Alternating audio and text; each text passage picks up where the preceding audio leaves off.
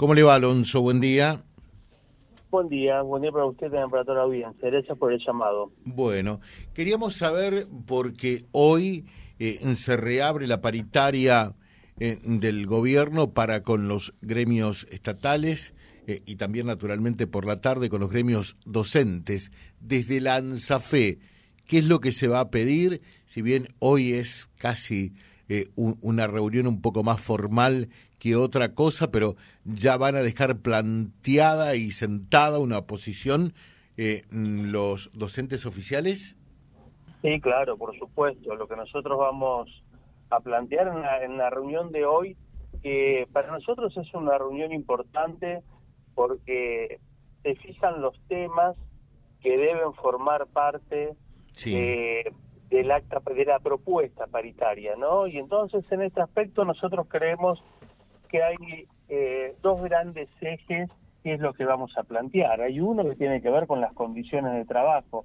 Esta paritaria cobra relevancia, importancia y mucha expectativa dentro de nuestro sector, de las trabajadoras y los trabajadores de la educación, porque estamos a la expectativa de poder concretar el cronograma de inscripción a traslados y a titularización en los distintos niveles y modalidades del sistema educativo, algo tan importante que es pensar en la estabilidad docente, pero no solamente eh, en los cargos de base y en las horas cátedras, sino también con la expectativa de avanzar en la convocatoria a concurso de titularización en el tramo directivo, tanto el nivel inicial, primario, secundario y modalidad especial, esto es tan importante porque la gran mayoría de los cargos directivos son cargos que están vacantes, donde los compañeros son interinos.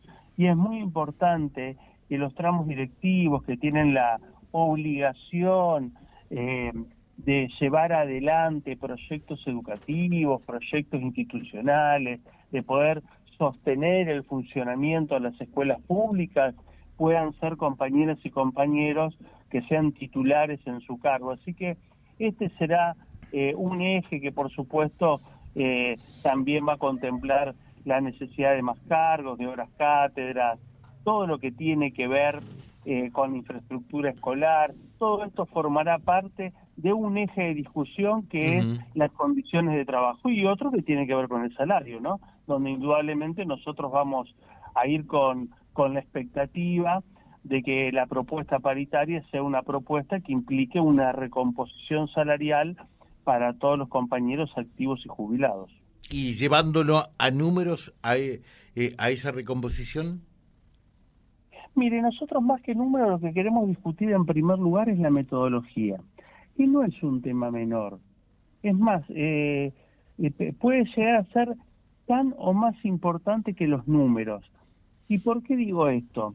porque eh, nosotros entendemos, y es lo que vamos a exigir, ¿no? Una recomposición salarial a través de un porcentaje de aumento y que ese porcentaje en el mes de agosto tiene que ser un porcentaje significativo que nos permita recuperar lo que vamos a perder en el mes de julio que está finalizando en el día de hoy, que nos permita también poder eh, recuperar el poder adquisitivo durante los próximos meses.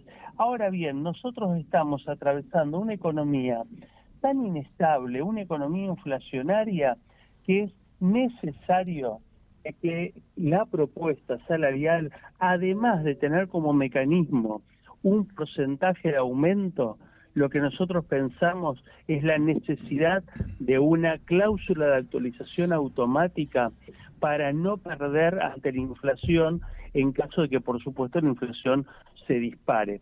Esto que estamos planteando no es algo nuevo, lo hemos aplicado en la propuesta salarial del semestre anterior. Es más, ANSAFE discutió mucho para que en el mes de mayo se incorpore una cláusula de actualización automática que está claro que nos permitió recuperar el 9,1% del salario. Por lo tanto, creo que no es un dato menor y me parece que la gran discusión salarial del día de hoy debe pasar por ahí, debe pasar por definir cuál es el mecanismo de actualización salarial y por supuesto definir los tiempos de la propuesta, ¿no?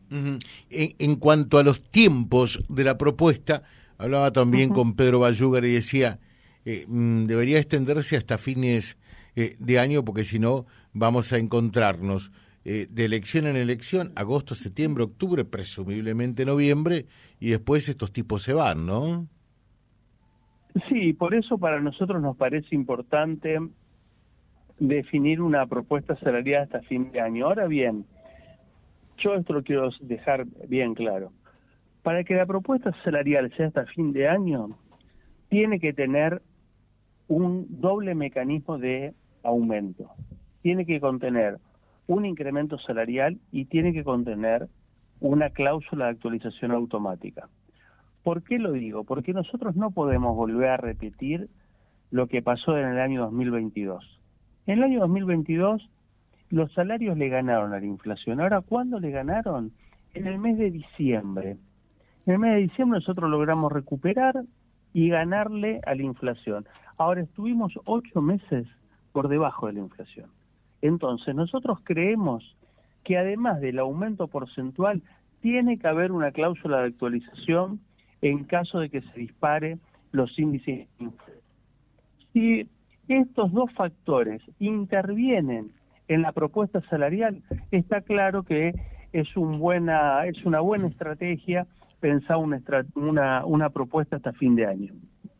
Perfecto, quedamos al aguardo y en permanente contacto, porque hoy es de presumir no se va a resolver nada, ¿no? Eh, sino que uno debe de entender que esto, por lo menos, en el mejor de los casos, se va a extender durante toda esta semana que comienza.